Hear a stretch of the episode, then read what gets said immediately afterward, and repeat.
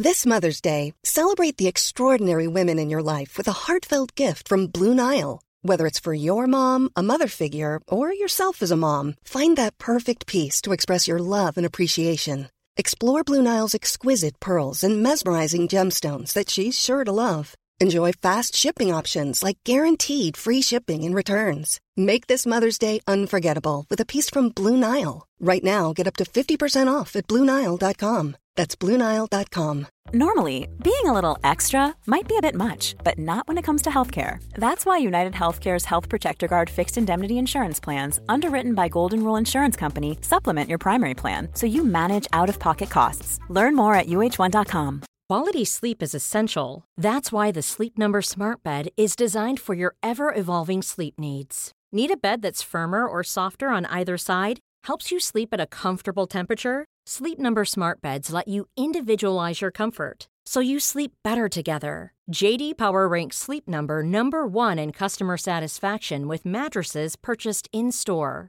And now save 40% on the Sleep Number limited edition Smart Bed for a limited time. For JD Power 2023 award information, visit jdpower.com/awards. Only at Sleep Number stores or sleepnumber.com.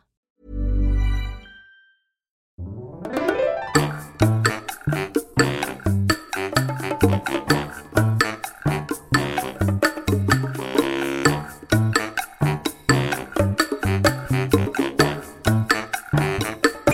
¿qué tal? Esto es How to Spanish Podcast. Yo soy David. Y yo soy Ana. En este episodio te vamos a hablar de algo relacionado con pasteles, Francia y México. How to Spanish podcast is designed to help Spanish students improve their listening and vocabulary skills, and it's made possible thanks to our Patreon community. By joining the community, you can access the vocabulary guide and interactive transcript, bonus episodes, and monthly activities to practice your Spanish. If you would like to join the experience, go to patreon.com slash howtospanishpodcast. ¿Te gustan los pasteles? Sí, podría decir en general que sí. No soy un gran amante de lo dulce, pero sí, ¿por qué no? Pero en este episodio no te voy a hablar de cómo hacer un pastel o del tipo de pasteles que comemos en México, sino de una guerra entre Francia y México por culpa de unos pasteles. Sí, suena como un episodio muy chistoso de la historia y de hecho así le conocemos, la guerra de los pasteles. Y si tú lo escuchas, pensarías como que fue una guerra en donde mexicanos y franceses se aventaron pasteles hasta que ya no había más. Tristemente no fue así, pero te vamos a explicar por qué se llama así y qué fue lo que pasó. Y bueno, el contexto de esta historia nos situamos en México en 1832. Si tú recuerdas, hemos hablado de la independencia de México, que empezó en 1810 y terminó en 1821. Si te das cuenta, estamos relativamente cercanos al nuevo México independiente. Ya no somos una colonia de España y por lo tanto hay muchísimos problemas, pero también hay muchas oportunidades. Y muchos países europeos vieron en México un gran potencial. Dijeron, México tiene muchas riquezas naturales, minerales, un gran clima. Podría ser como, no sé, una gran ciudad y una gran manera para enriquecerse. Y uno de estos pueblos que se fijó en México fueron los franceses. Entonces, muchos franceses tuvieron, pues, la valentía de irse de Francia y empezar una vida en México y empezar negocios en México.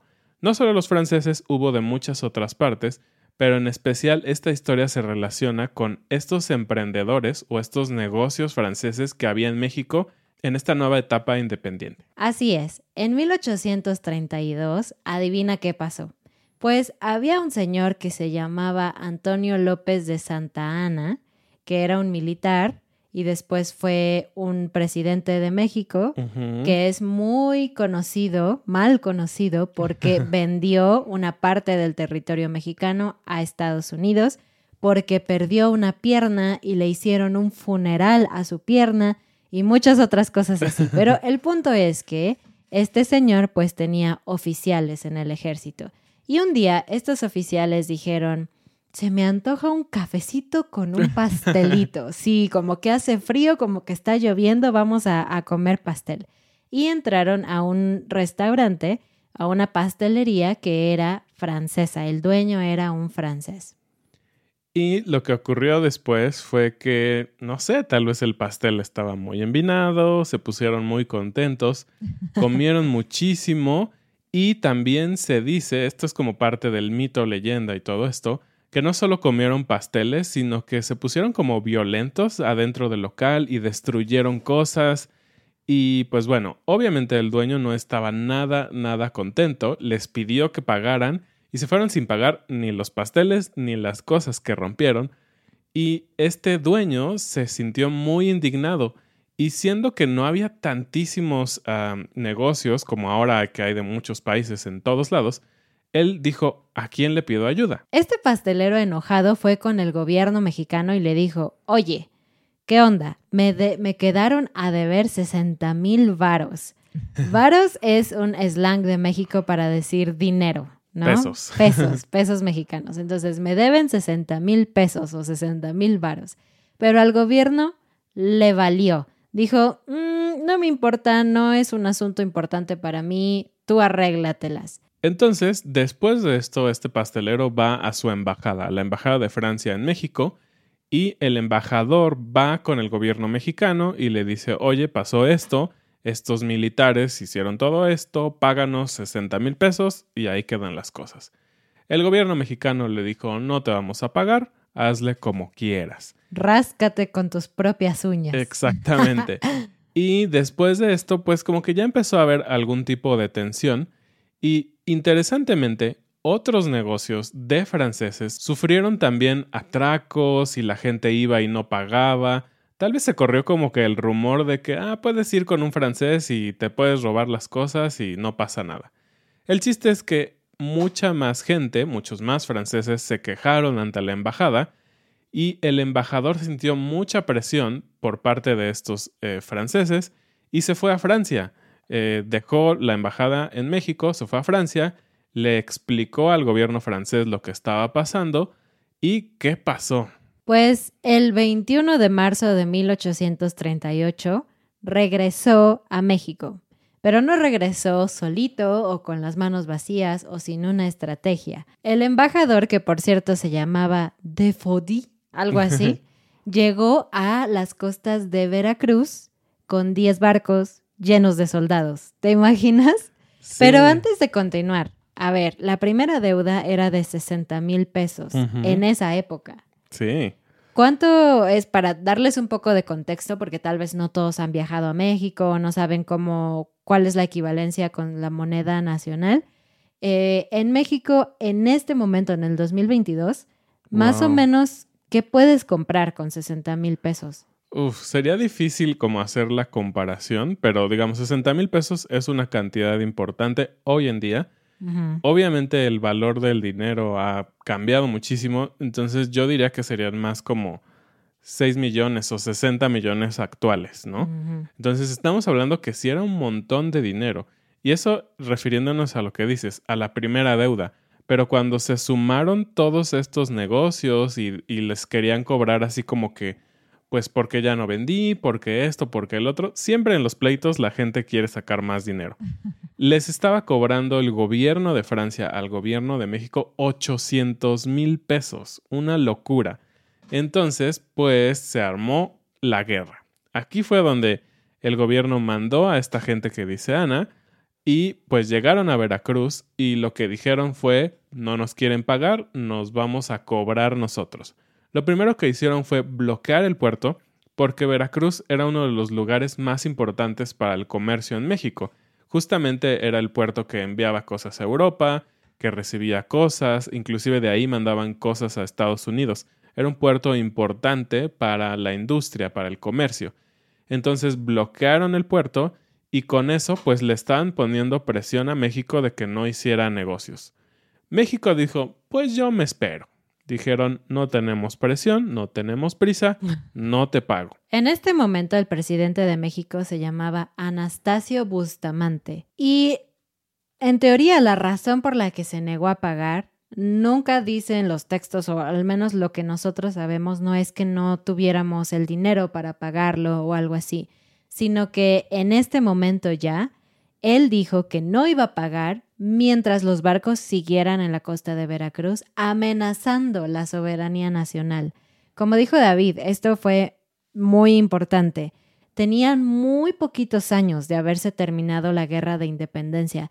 Te imaginarás que todo este tema de somos un país, somos soberanos, nosotros hacemos nuestras leyes, no dependemos de nadie, en ese momento era como algo muy fuerte y es algo que se esperaba que el presidente defendiera a capa y espada. Esa expresión significa defender con todo lo que tienes. Y después de estas amenazas, ahora sí se puso buena la cosa. El 16 de abril de ese año, ah, el gobierno de Francia decidió incautar los barcos mexicanos que estaban haciendo comercio. Obviamente esto no le gustó para nada a México, siguieron discutiendo y todo eso, pero aún así México no pagaba. Así que en noviembre de ese año, unos meses después, empezó la parte bélica, la parte pues más agresiva, y Francia atacó el puerto de San Juan de Ulúa en Veracruz. Esta fue, digamos, la parte, la cumbre de este, eh, pues sí, de este conflicto que había sido muy económico y todo, hasta que ya se hicieron los balazos. ¿Y sabes quiénes estaban defendiendo ahí esta ciudad, este puerto? Los oficiales de Antonio López de Santana, por los que comenzó este problema, ¿no? Tal vez no exactamente las seis personas que probablemente causaron todo, pero sí la gente de este militar. Esta guerra es conocida como la primera intervención francesa. Hay dos en la historia mexicana, ¿no? Esta, esta es la primera y de hecho esta es como la más leve porque el conflicto no pasó más allá de Veracruz. Sí, y algo muy importante es que para terminar el conflicto ah, hubo una tercera parte y esto me parece bastante interesante porque a veces en la vida y en cualquier otro asunto, los conflictos entre dos partes, dos personas pueden ser, dos compañías, lo que tú quieras, pueden llegar a un punto muerto, ¿no? En que cada quien se cruza de los brazos y dice, yo no pago, pues yo, no, me voy. Pues yo no me voy, pues hazle como quieras, ¿no? Y esa va a ser nuestra frase del día, pero ahorita vamos a seguir. No, ¿por qué no lo explicamos de una vez? Porque se nos va a olvidar. Perfecto. Bueno, pues hazle como quieras significa yo no voy a ceder. Básicamente significa eso. Hazle como quieras. Es como, yo ya dije, esto es lo que vamos a hacer y si tú quieres hacer otra cosa, allá tú. Un sinónimo es la frase que dije hace un momento, ráscate con tus propias uñas. Eso es como yo me desentiendo, ya no quiero saber, no quiero ver, yo no voy a ceder, tú haz lo que tengas que hacer. Y bueno, pues entonces cada quien dijo yo no voy a ceder, yo no quiero cambiar y pues se atoró, ¿no? Y, realmente creo que el tema aquí fue que Francia no quiso llevar las cosas más allá, ¿no? Creo que seguramente ellos también tenían otros conflictos y no estaban como en posición de hacer una gran guerra por 600 mil pesos, ¿no? Tampoco era muchísimo por dinero. Unos pasteles. Por unos pasteles. Entonces finalmente hubo un tercero que llegó y ayudó a todo esto, y fue Inglaterra. Este país que podría parecer que simpatizaba más con Francia al ser, digamos, un allegado de Europa, bueno, se puso de más o menos como la ONU el día de hoy. O Suiza. o, Suiza, o la Cruz Roja. Y finalmente ellos ayudaron a que llegaran a un acuerdo y podríamos decir que México perdió. Pero esto fue hasta el 9 de marzo de 1839, entonces esto ya llevaba un año. exactamente. Entonces, si decimos que México perdió, fue porque tuvo que pagar 600 mil pesos, no los 800 que pedía el gobierno de Francia, entonces ahí se ve la negociación. Pero aún así tuvieron que pagar, obviamente perdimos mucho en cuanto a negocios, seguramente se perdieron vidas en esta pequeña guerra, eh, se perdieron barcos y todo esto. Y aparte piensa en la, la confianza o el, las relaciones de los franceses con los mexicanos. O sea, seguramente hubo ahí como una especie de odio o resentimiento después de esto de ambas partes. Sí, claro, hubo, eh, se rompieron las, de, las relaciones diplomáticas, ¿no? Y también algo interesante de esta eh, intervención de Inglaterra fue que para la segunda intervención francesa, de esta que hemos hablado, cuando hemos hablado un poquito de Benito Juárez y el famoso 5 de mayo, que tiene que ver con esa intervención, fue que justamente Inglaterra, Francia y España fueron los países que atacaron a México en esta intervención. Entonces, en un momento fueron los pacificadores y en otro estaban atacando a México. Muy interesante. Pues bueno, es uno de esos episodios de la historia un poco chistosos, un poco raros, que podrían quedarse en el olvido y que a lo mejor dices, uff, seguro después de eso los mexicanos y los franceses no se quieren para nada. Pero la verdad es que, al menos por parte de México, creo que no hay un resentimiento muy conocido, muy grande en general de la gente hacia los franceses. Y de hecho, hace algunos años se conmemoró los 180 años de esta guerra de los pasteles. Esto sucedió en el año 2018, tiene poquito que pasó, y México lo organizó y le puso este título. Fue un foro, México y Francia, encuentros y desencuentros. Y en este espacio pues se habló de todo lo que Francia ha aportado a la cultura mexicana, de todas las cosas que ellos trajeron aquí y bueno, en general de la historia de los franceses aquí en México, viviendo como extranjeros. Sí, porque es importante recalcar que pues este fue un solo hecho histórico, de cierta manera aislado, pero realmente tenemos una gran influencia de Francia y lo vemos en cosas muy importantes. También hemos hablado en el tema de Porfirio Díaz, cómo él era amante de la cultura francesa, y eso obviamente llegó más o menos un siglo después de lo que sucedió esta guerra, pero cosas tan importantes como Bellas Artes, ¿no? Mm, el Palacio de Bellas Artes. Es uno de los lugares más bonitos en Ciudad de México. Es literalmente un palacio.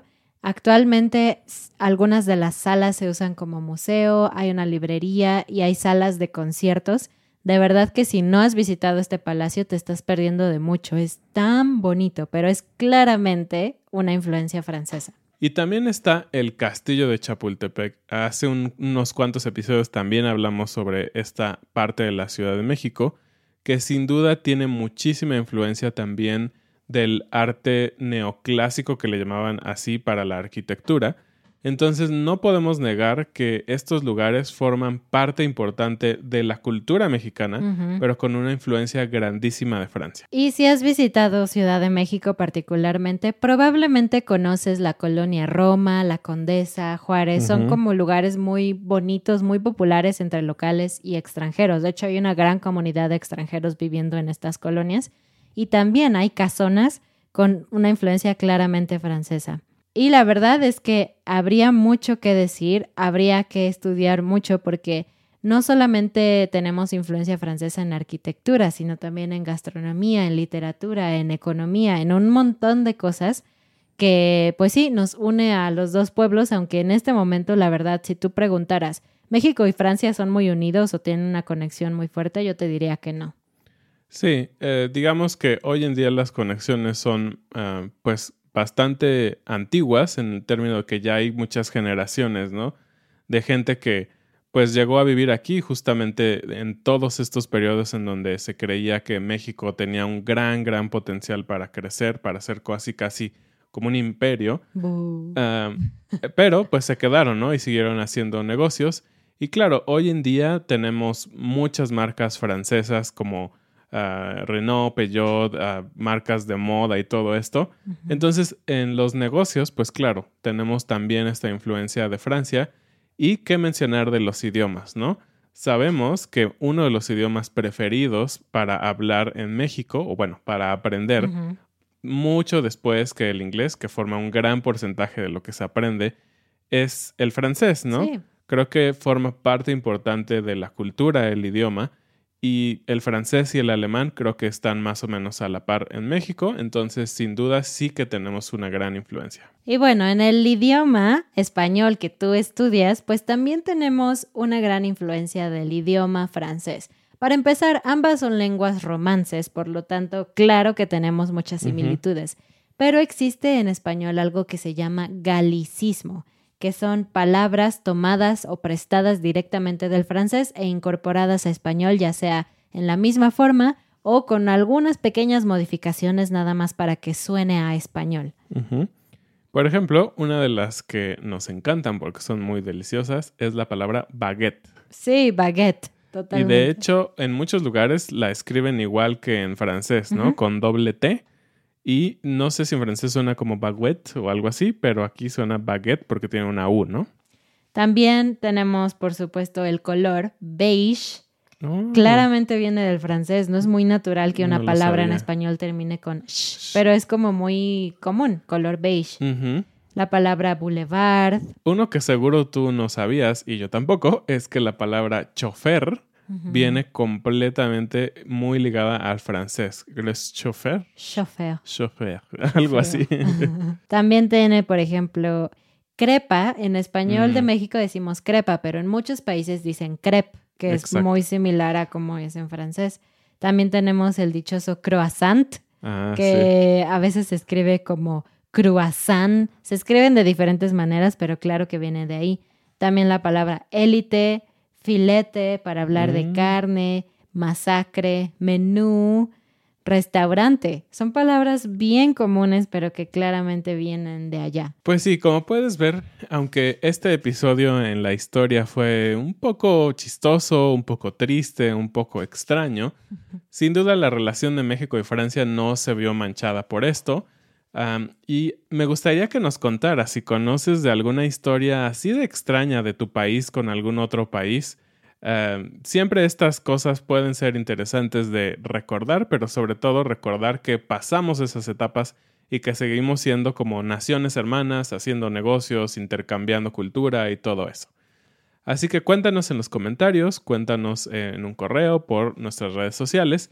Y no olvides, cuando compres pasteles, paga. Exacto, no te metas en problemas por no pagar pasteles. Gracias y bienvenidos a nuestros nuevos patrones. Kenon, Micaela, Malgorzata, Tien, Byron, Joe, Andrew, Ben, Lavon, Carrie. Patty, Tony, Charlene, Eliza, Jack, Easy Egg, Dagmar, Ben, Olga. Pues esto fue todo por este episodio.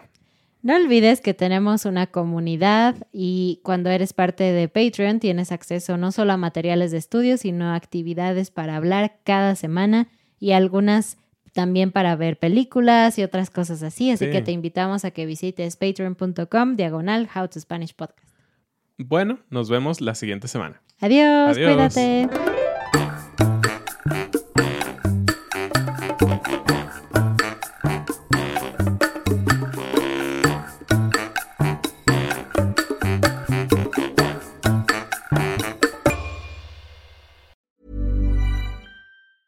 Hey, folks, I'm Mark Marin from the WTF Podcast, and this episode is brought to you by Kleenex Ultra Soft Tissues, your ally to help tackle your allergy symptoms this season. I love the change of seasons, but nobody loves pollen and all those other things floating in the air that make you sneeze during this nice weather. Kleenex Ultra Soft Tissues are hypoallergenic and allergist approved, so fight back against watery eyes and runny noses without worrying about irritating your skin. For this allergy season, grab Kleenex and face allergies head on.